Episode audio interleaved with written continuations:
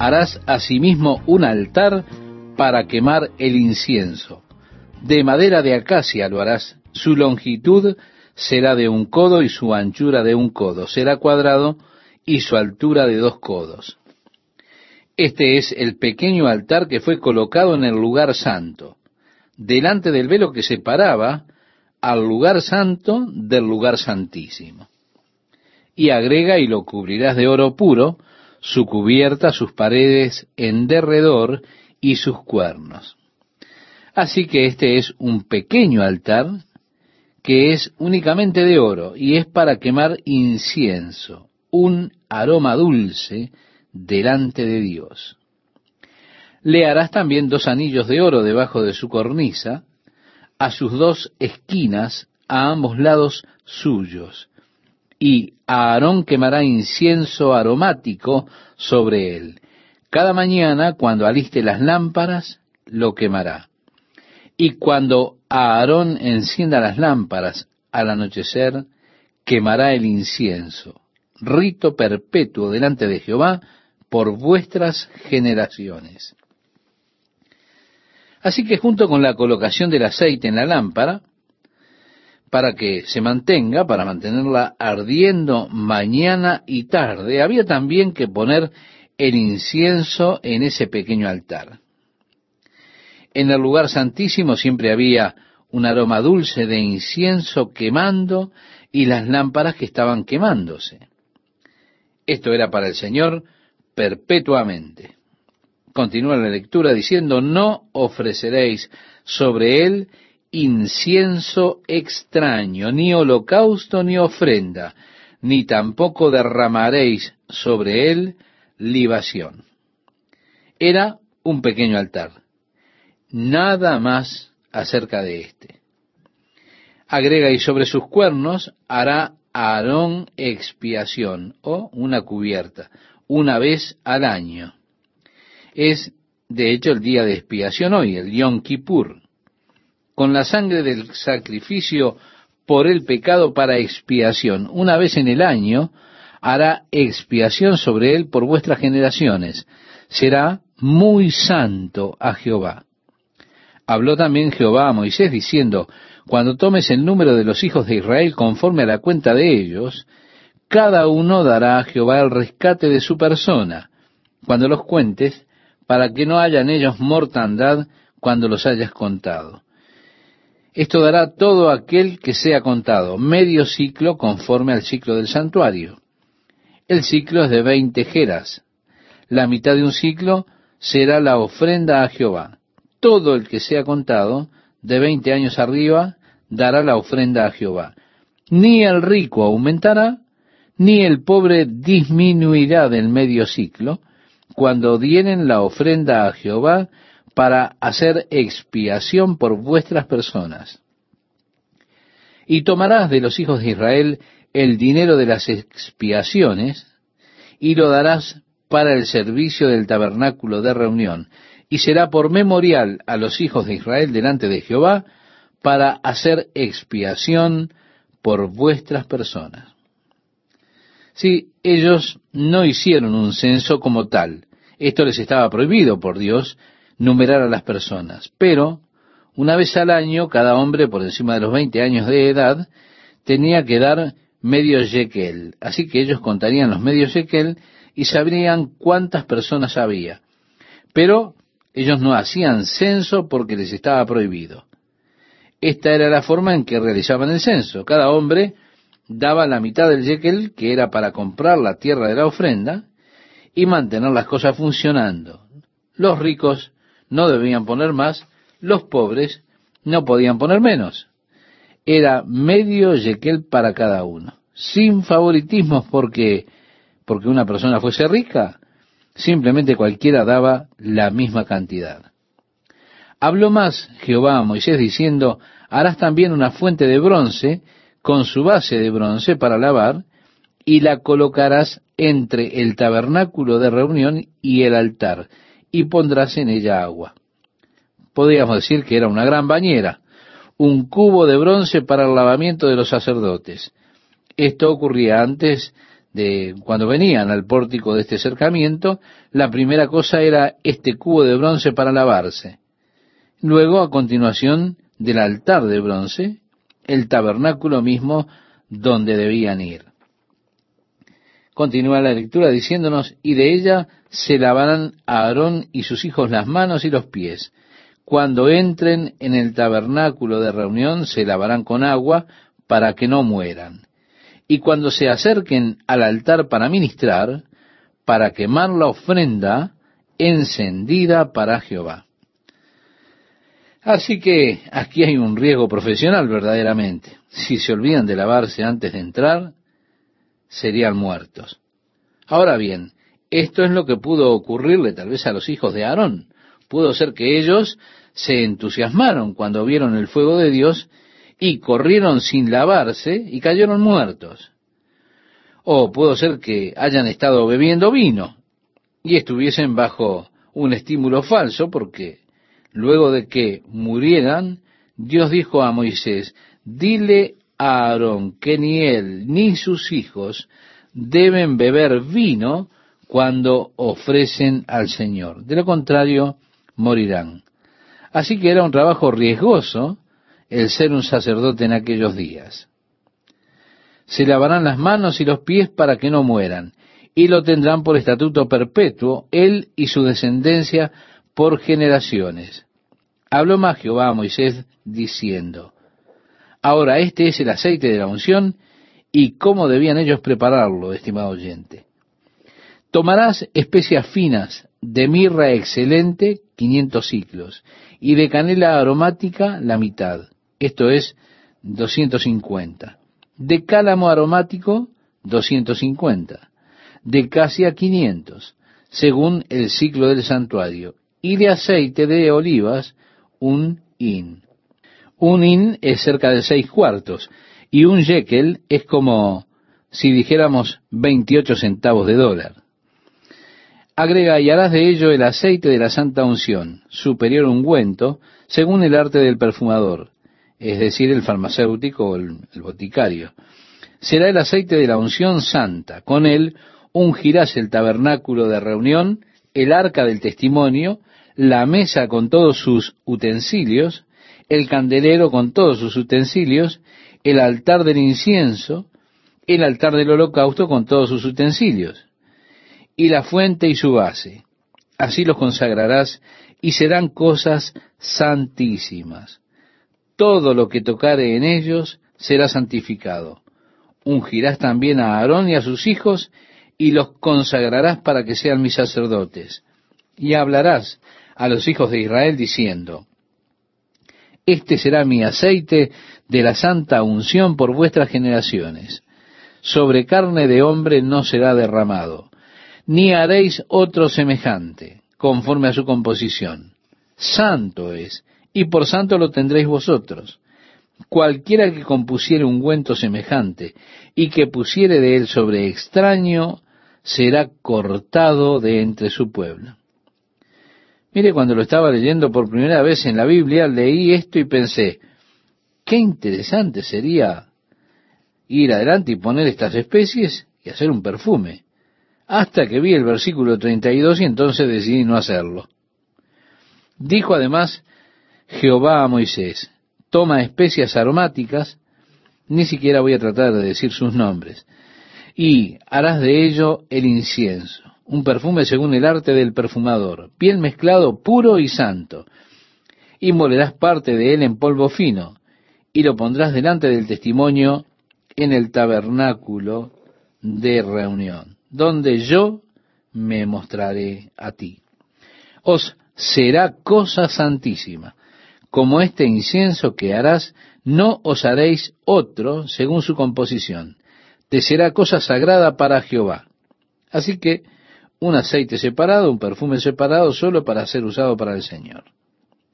Cualquiera que hiciere otro como este para olerlo, será cortado de entre su pueblo.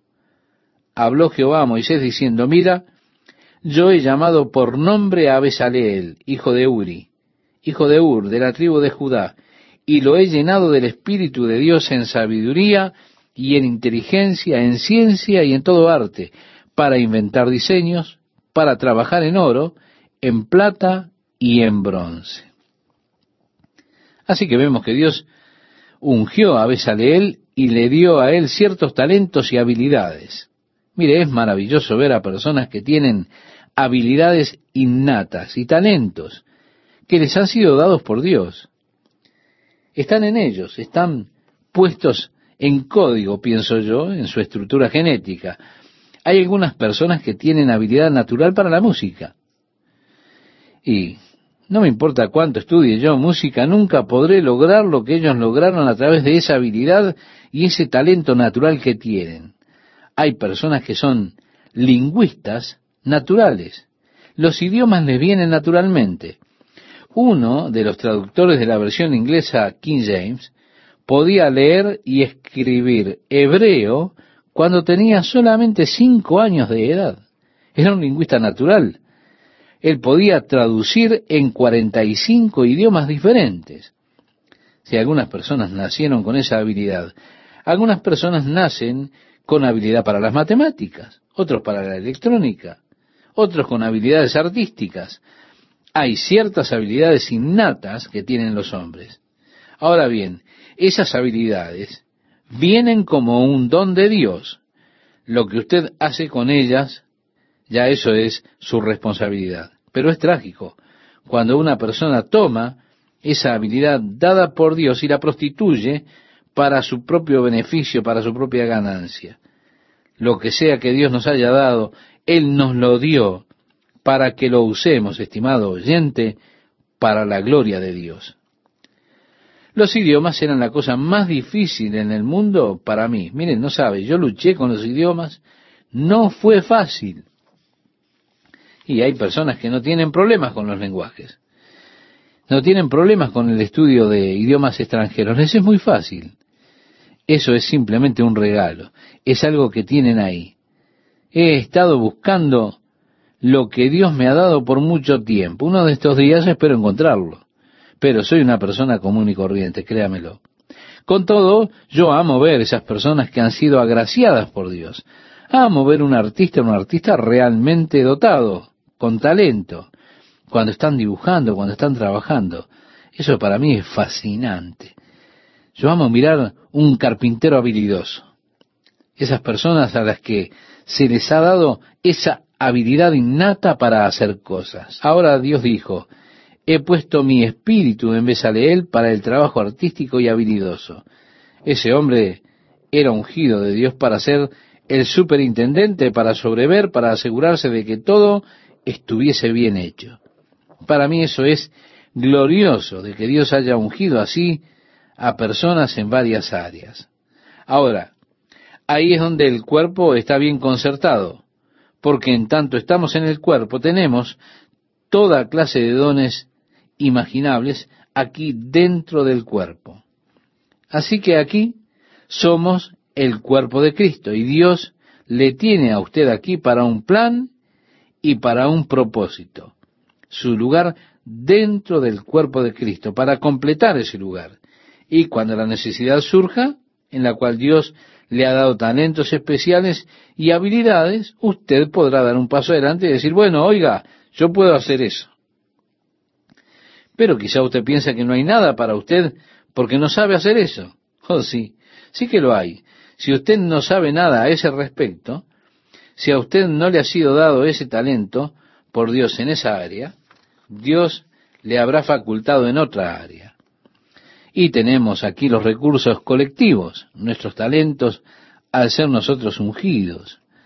Eso debemos darlo a Dios y dejar que sean ungidos por el Espíritu de Dios porque siempre, siempre nuestro talento encontrará la mayor liberación cuando es ungido por el Espíritu de Dios.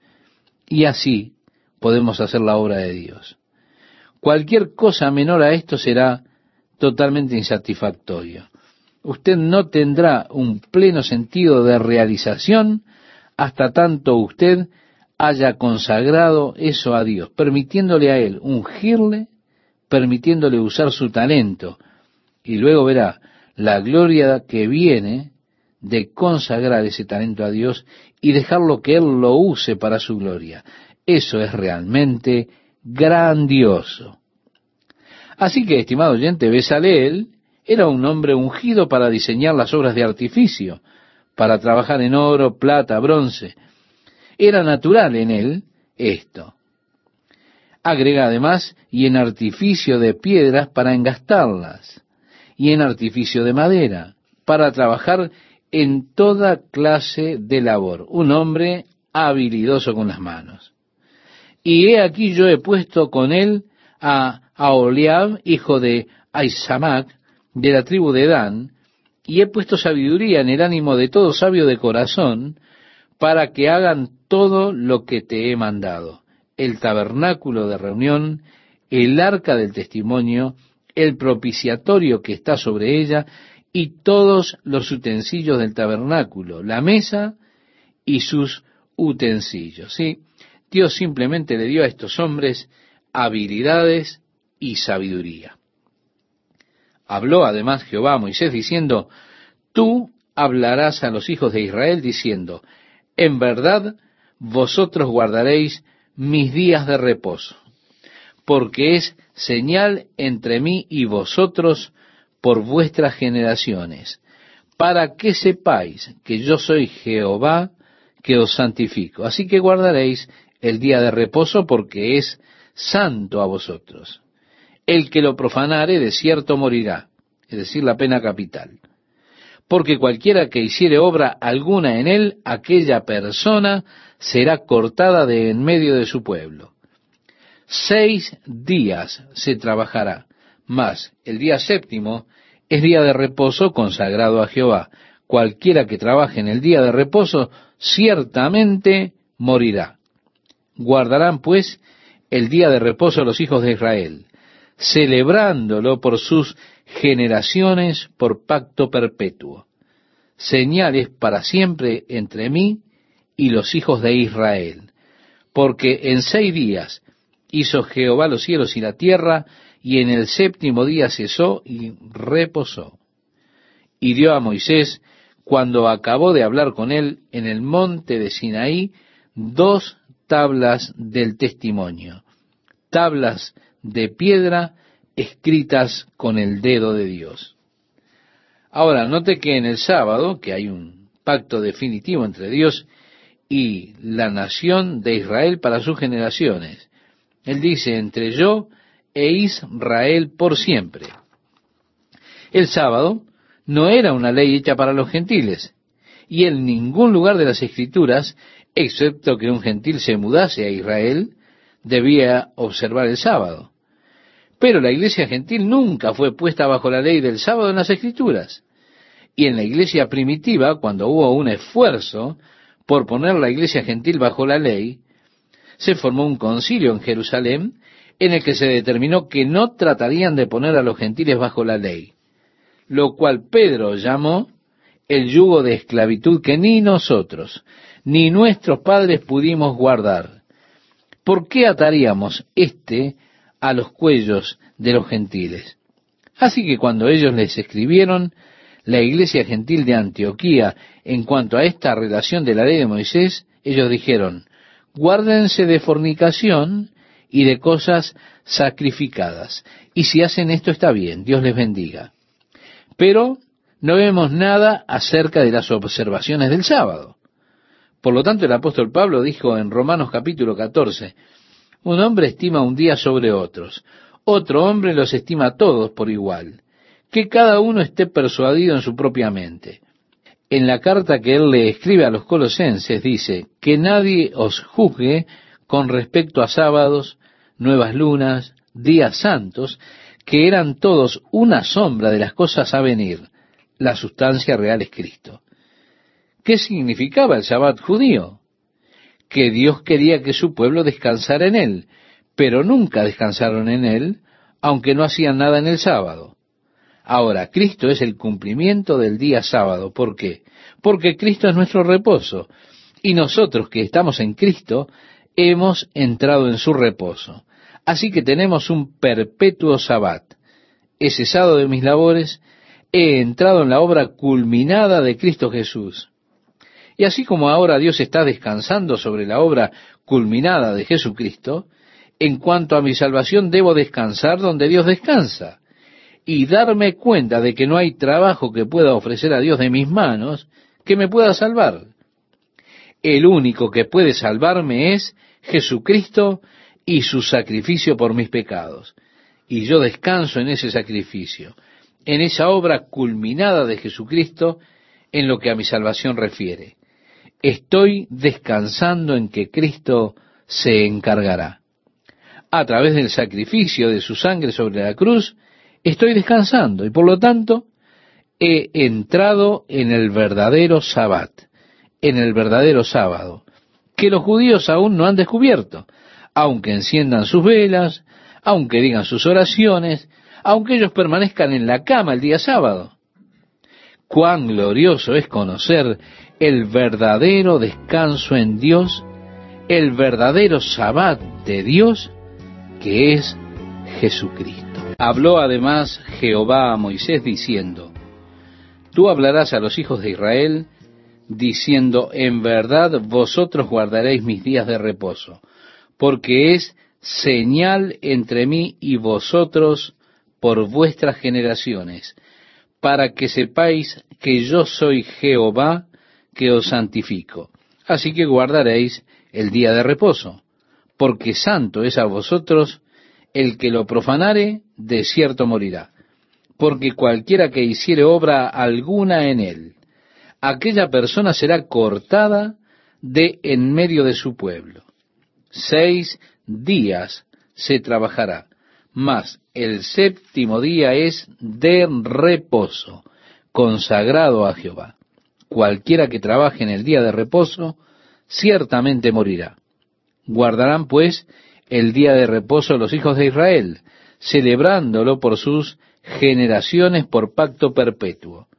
Señales para siempre entre mí y los hijos de Israel.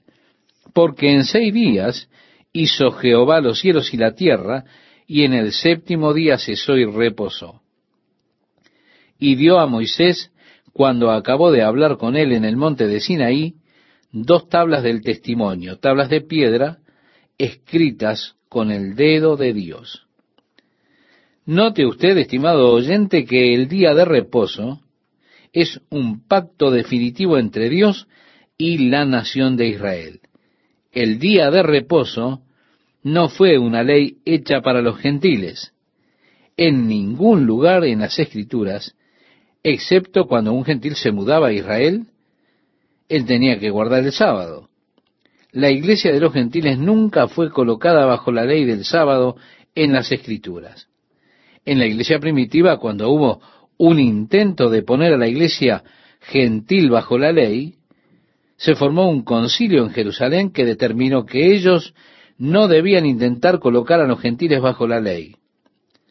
A lo cual Pedro llamó un yugo que ni nuestros padres ni nosotros hemos podido llevar. ¿por qué lo atamos en el cuello de los gentiles? Así que cuando ellos les escribieron, la iglesia gentil de Antioquía, acerca de esta relación con la ley de Moisés, ellos dijeron, que os abstengáis de lo sacrificado a ídolos, de sangre, de ahogado y de fornicación, de las cuales cosas, si os guardaréis, bien haréis. Dios los bendiga, pero nada acerca de guardar el sábado. Viendo el pueblo que Moisés tardaba en descender del monte, se acercaron entonces a Aarón y le dijeron, levántate, haznos dioses que vayan delante de nosotros, porque a este Moisés, el varón que nos sacó de la tierra de Egipto, no sabemos qué le haya acontecido. Y Aarón les dijo, apartad los arcillos de oro que están en las orejas de vuestras mujeres, de vuestros hijos y de vuestras hijas, y traédmelos. Entonces todo el pueblo apartó los arcillos de oro que tenían en sus orejas, y los trajeron a Aarón. Y él los tomó de las manos de ellos, y le dio forma con buril, e hizo de ello un becerro de fundición. Sí, él fundió el oro y moldeó con un buril un becerro de oro. Note esto cuidadosamente, estimado oyente, porque usted encontrará que Aarón es el clásico mentiroso. Y recuerde que él es el sumo sacerdote. Así que las personas le trajeron sus joyas de oro, y él tomó un buril y talló este becerro de oro. Entonces dijeron, Israel, estos son tus dioses que te sacaron de la tierra de Egipto. Qué rápido se olvidaron estas personas, ¿verdad? El apóstol Pablo escribe a los Gálatas y les dice, Gálatas insensatos, ¿quién os fascinó para no obedecer a la verdad?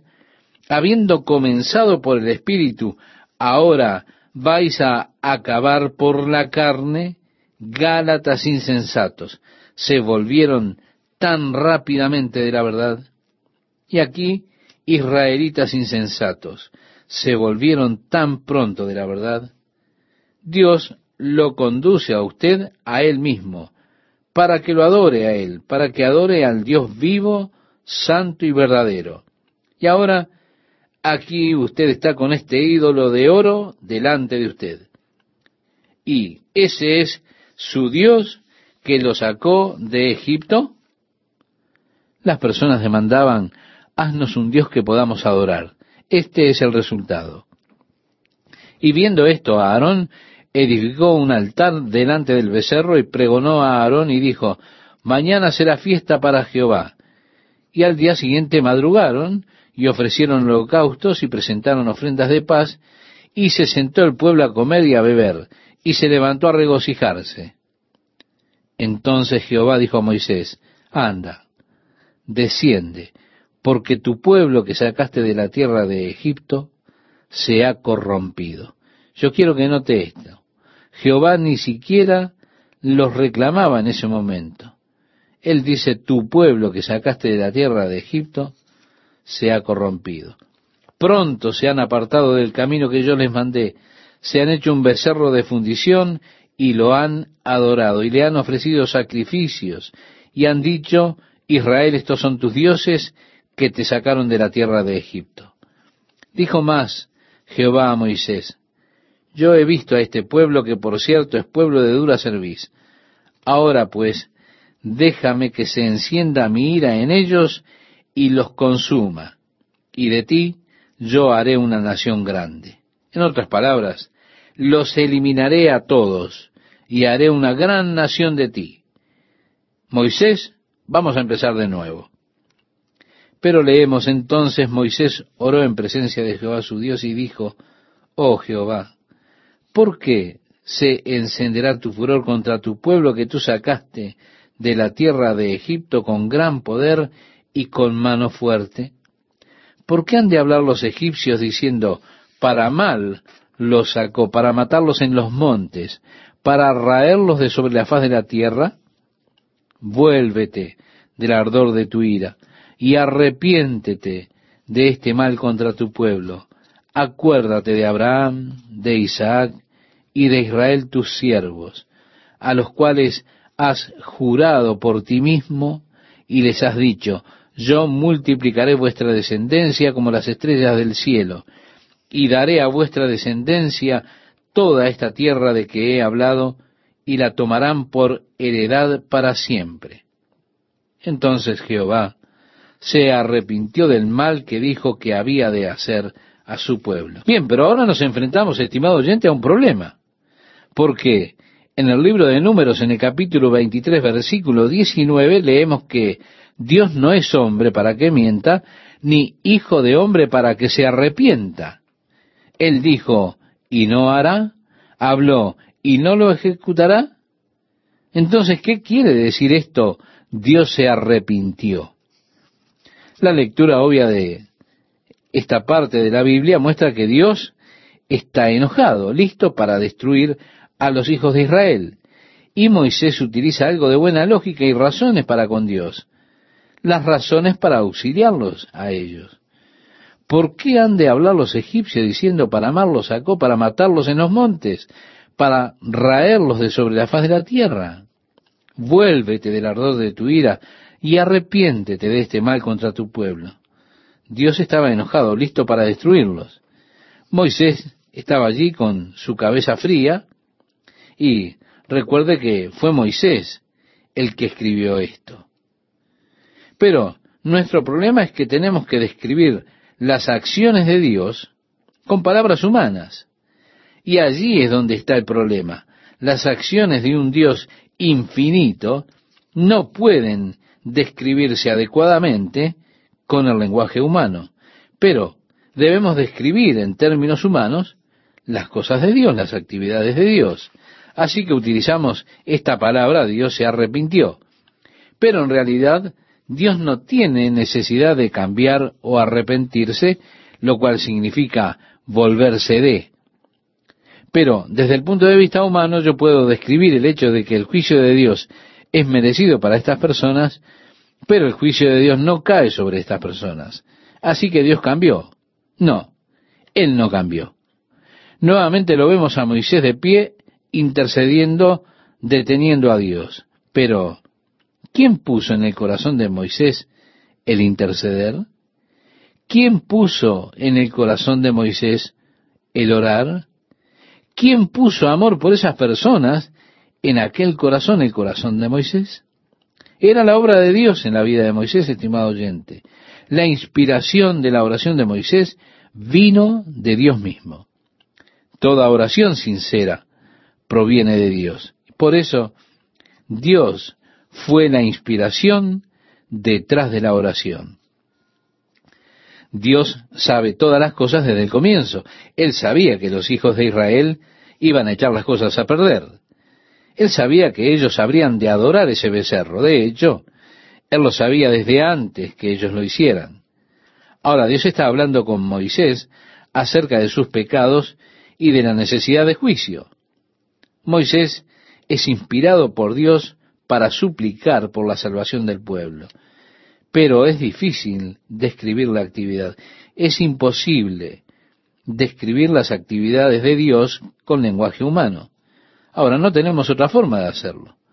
Por eso debemos tener términos humanos que describan lo que aparentan las acciones de Dios.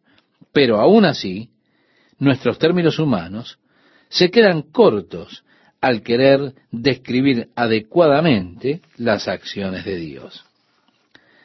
Debería decirse que si Dios había determinado destruirlos, Él lo hubiera hecho, y nada que Moisés hubiera dicho podría haberlo detenido.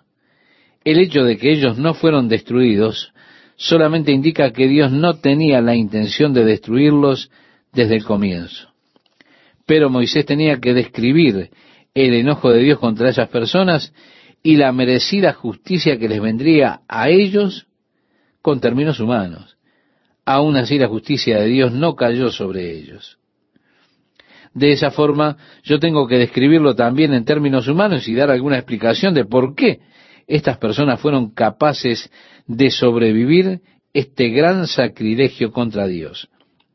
Y créame, yo solo tengo términos humanos para hacerlo. Pero estoy tratando con estos misterios, estos consejos divinos, de la interioridad de Dios, del cual no tengo comprensión totalmente clara. Dios dijo, mis caminos no son vuestros caminos. Pero también dice en este pasaje, Dios no es hombre para que mienta, ni hijo de hombre para que se arrepienta. Aún así leemos en el Nuevo Testamento una y otra vez, o en el Antiguo Testamento, donde Dios se arrepintió. Pero esto está solo describiendo la acción de Dios con un término humano, un término que es muy pobre, para decirlo de una manera mejor.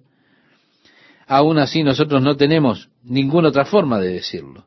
Así que siempre está la limitación de buscar describir las cosas de Dios con el lenguaje humano.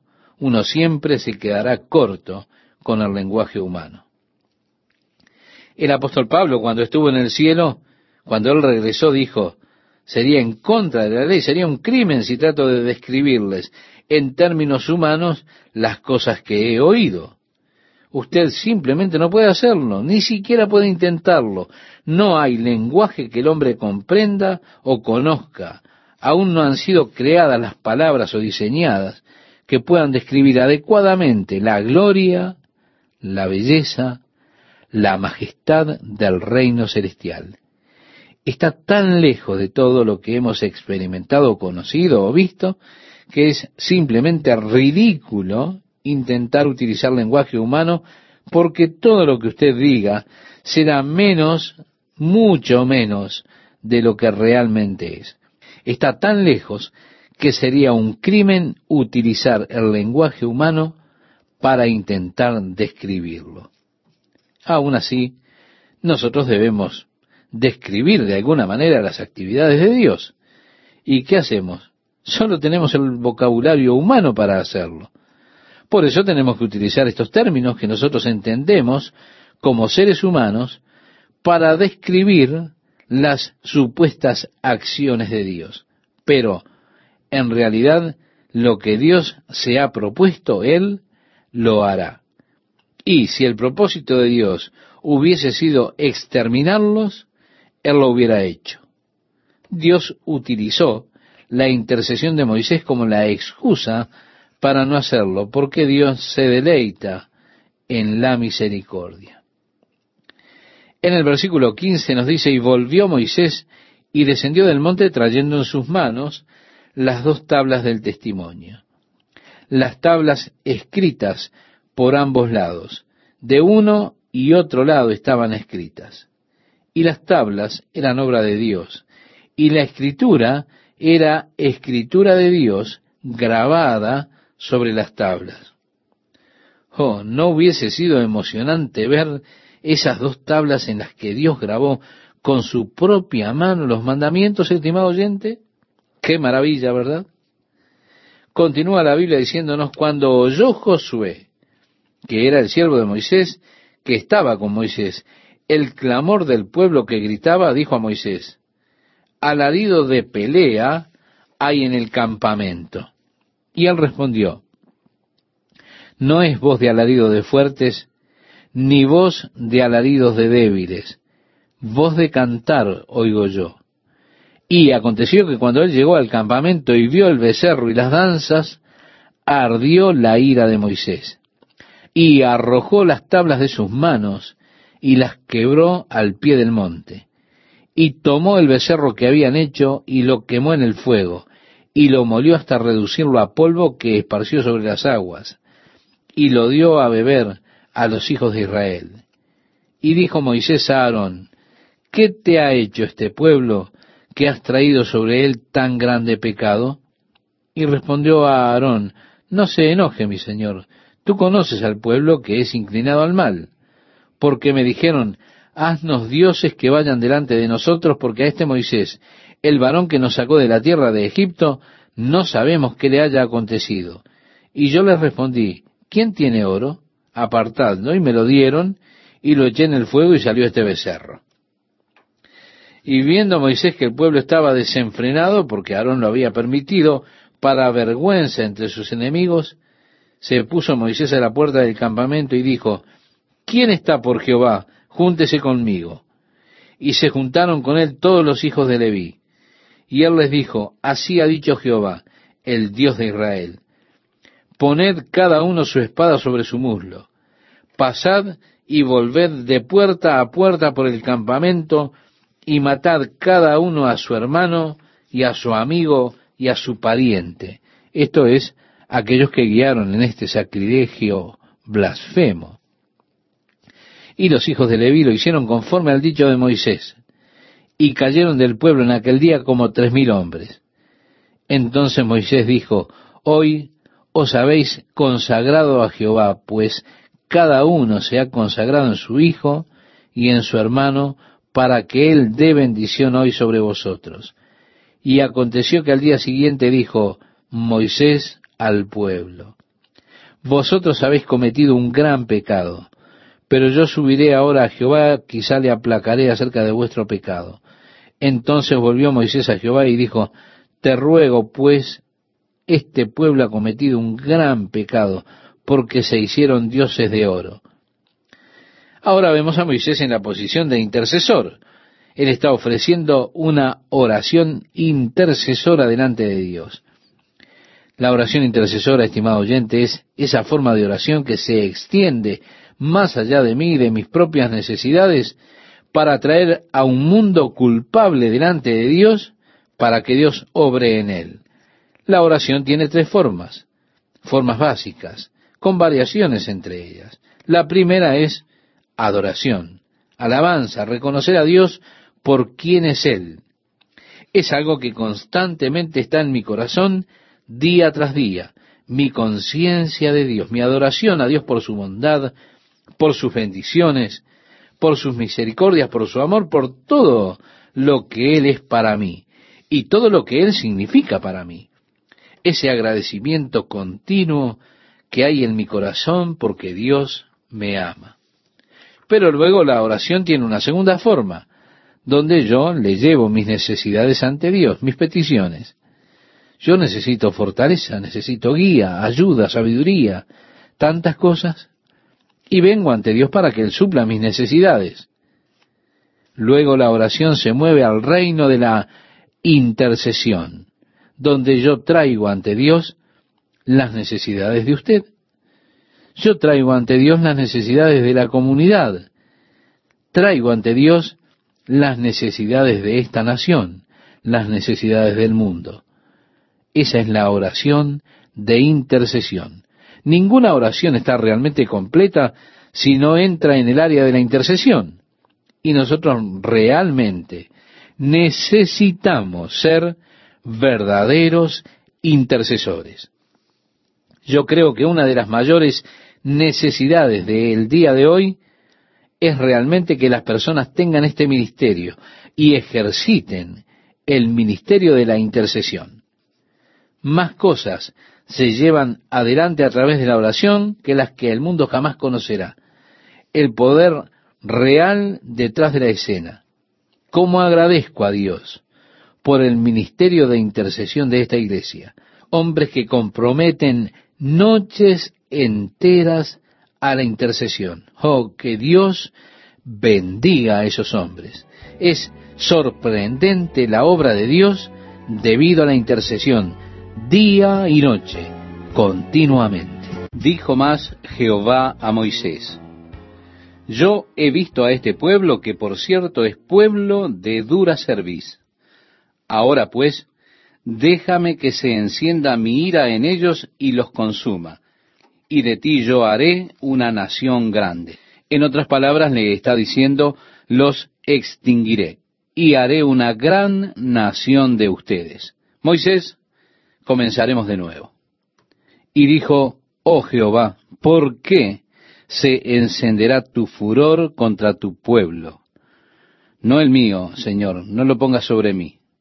Tu pueblo que tú sacaste de la tierra de Egipto, con gran poder y con mano fuerte. ¿Por qué? Han de hablar los egipcios diciendo, para mal los sacó, para matarlos en los montes, y para raerlos de sobre la faz de la tierra. Vuélvete del ardor de tu ira y arrepiéntete de este mal contra tu pueblo.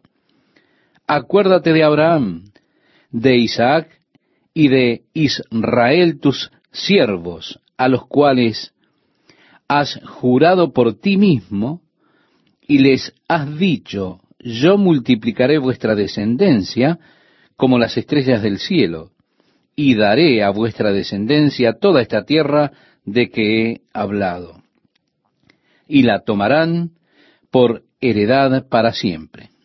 Entonces Jehová se arrepintió del mal que dijo que había de hacer a su pueblo, y volvió Moisés y descendió del monte trayendo en su mano las dos tablas del testimonio. Las tablas escritas por ambos lados. De uno y otro lado estaban escritas. Y las tablas eran obra de Dios. Y la escritura era escritura de Dios grabada sobre las tablas. ¿No sería excitante ver aquellas dos tablas que Dios, de hecho, había escrito sobre ellas con su dedo los mandamientos, estimado oyente? Claro que sí.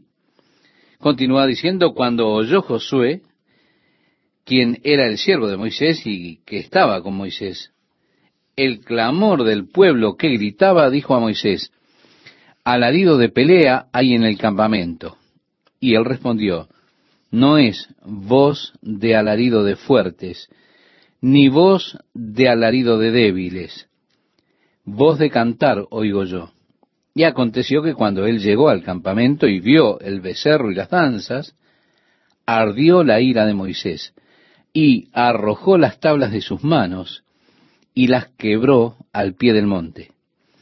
Y tomó el becerro que habían hecho, y lo quemó en el fuego, y lo molió hasta reducirlo a polvo, que esparció sobre las aguas, y lo dio a beber a los hijos de Israel.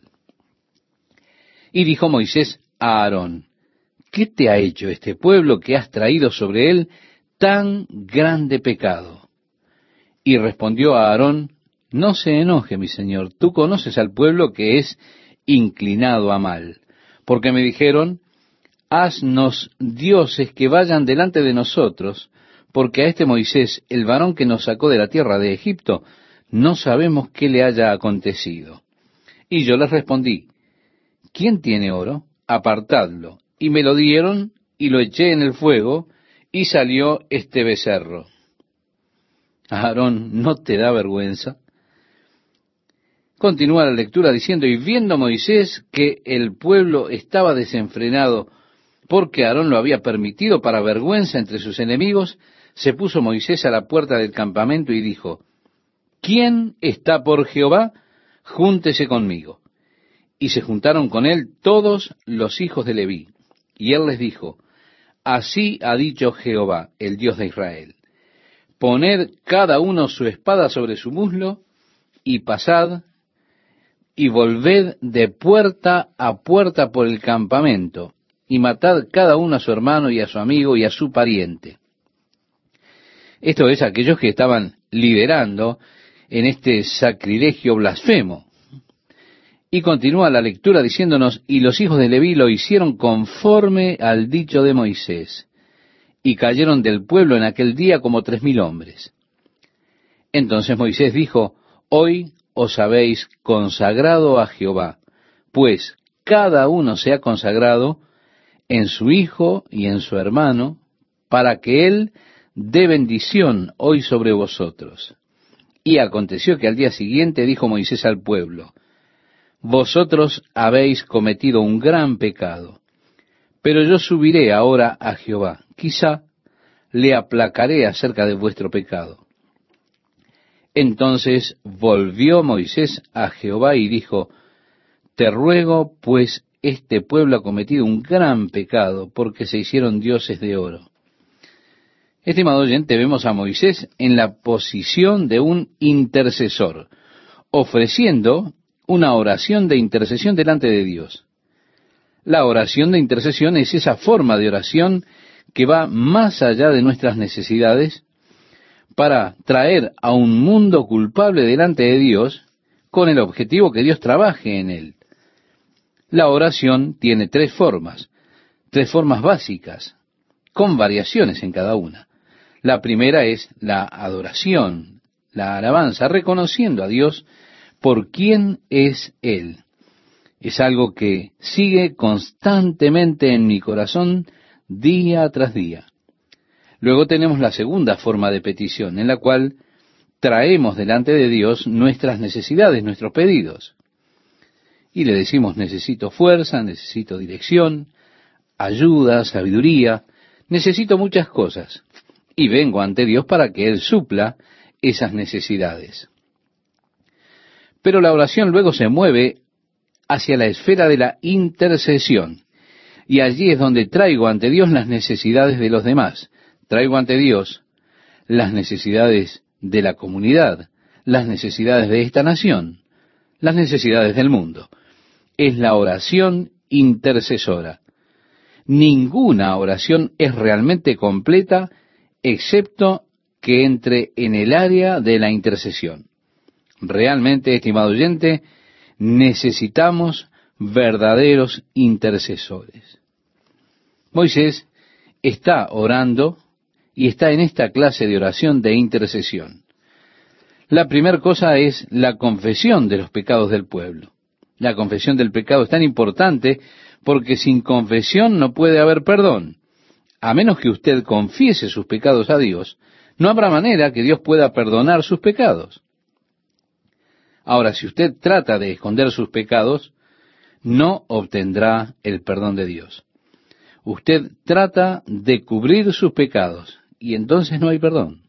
Porque la Biblia dice, el que encubre su pecado no prosperará, pero todo aquel que confiesa y se aparta, alcanzará misericordia. Muchas veces estamos tratando de cubrir nuestra culpa, estamos tratando de mostrarnos a nosotros mismos como que no somos tan culpables. Tratamos como de restarle importancia a nuestro pecado, a la culpa en nuestra vida. Que no suene tan mal como realmente es.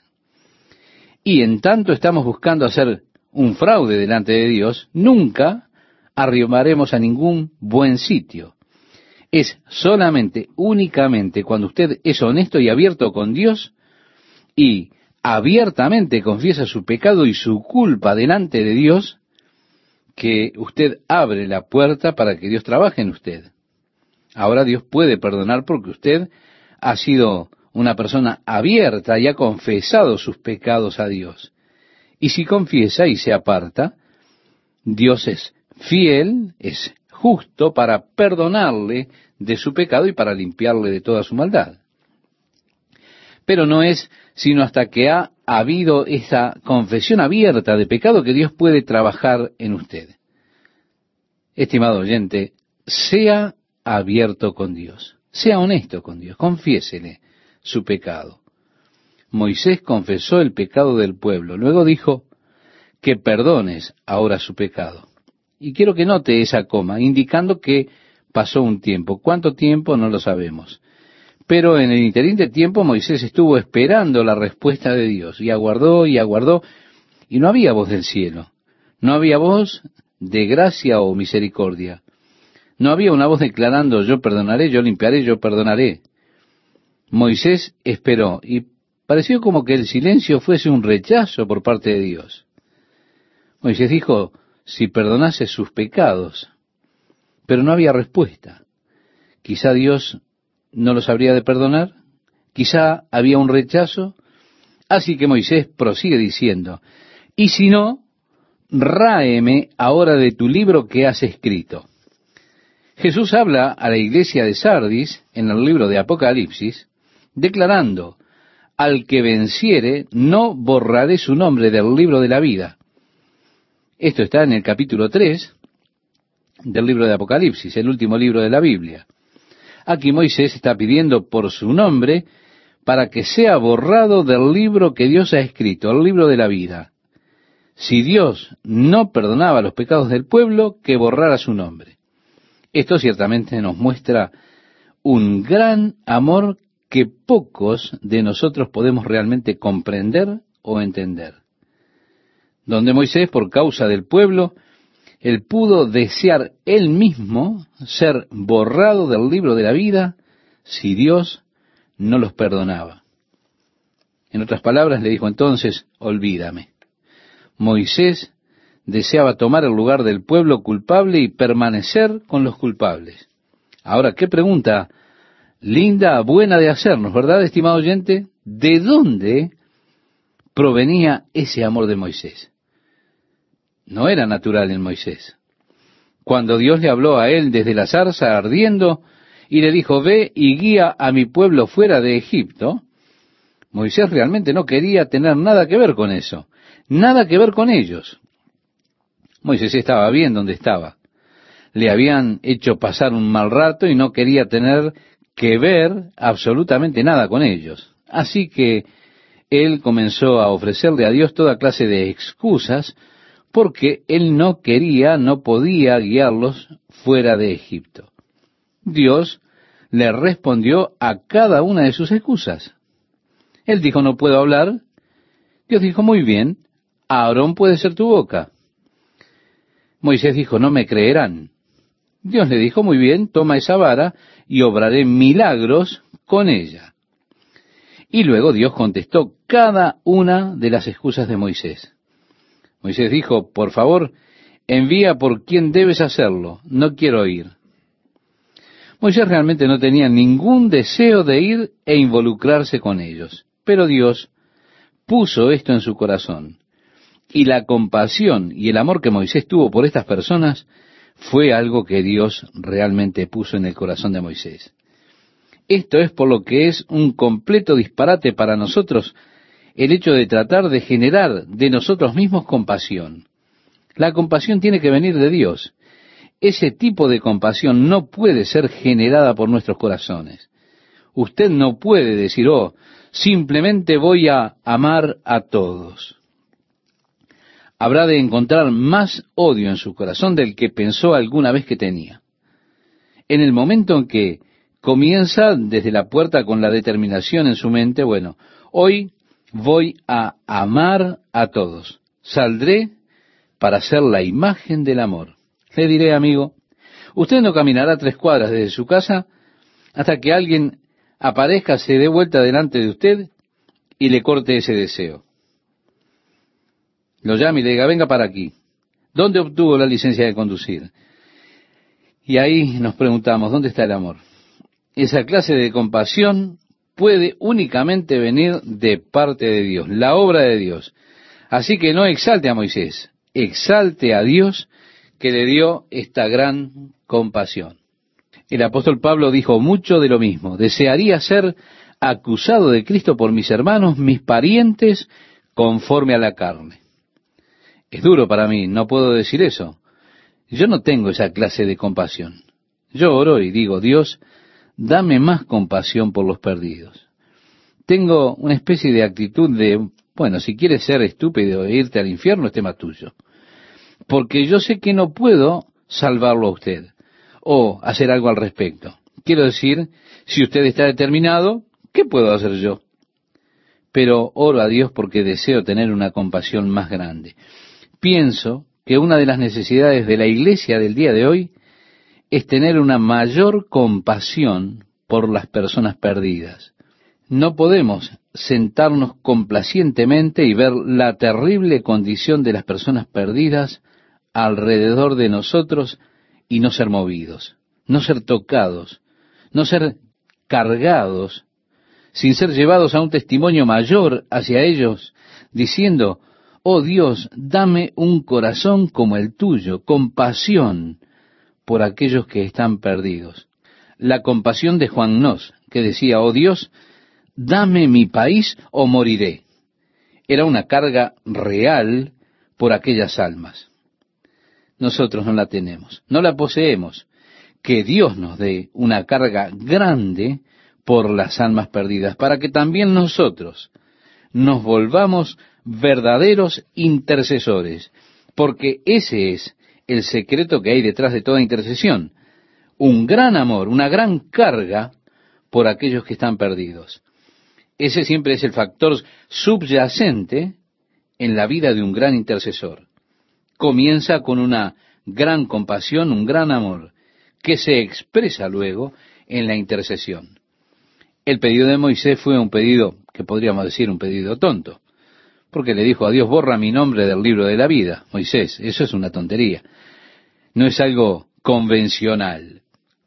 Jehová respondió a Moisés, al que pecare contra mí, a éste raeré yo de mi libro.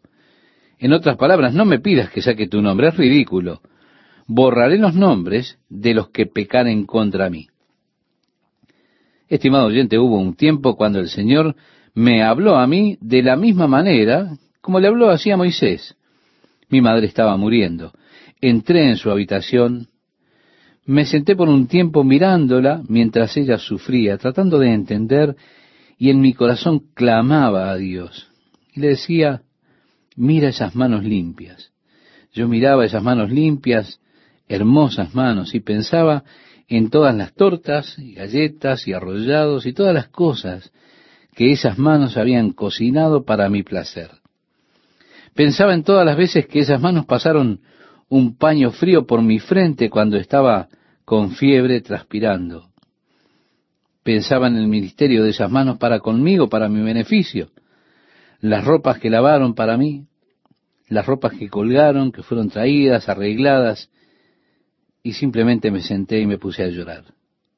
Ella era una persona hermosa y verla sufrir era más de lo que yo podía soportar. Saber que día y noche no podía dormir por causa del dolor.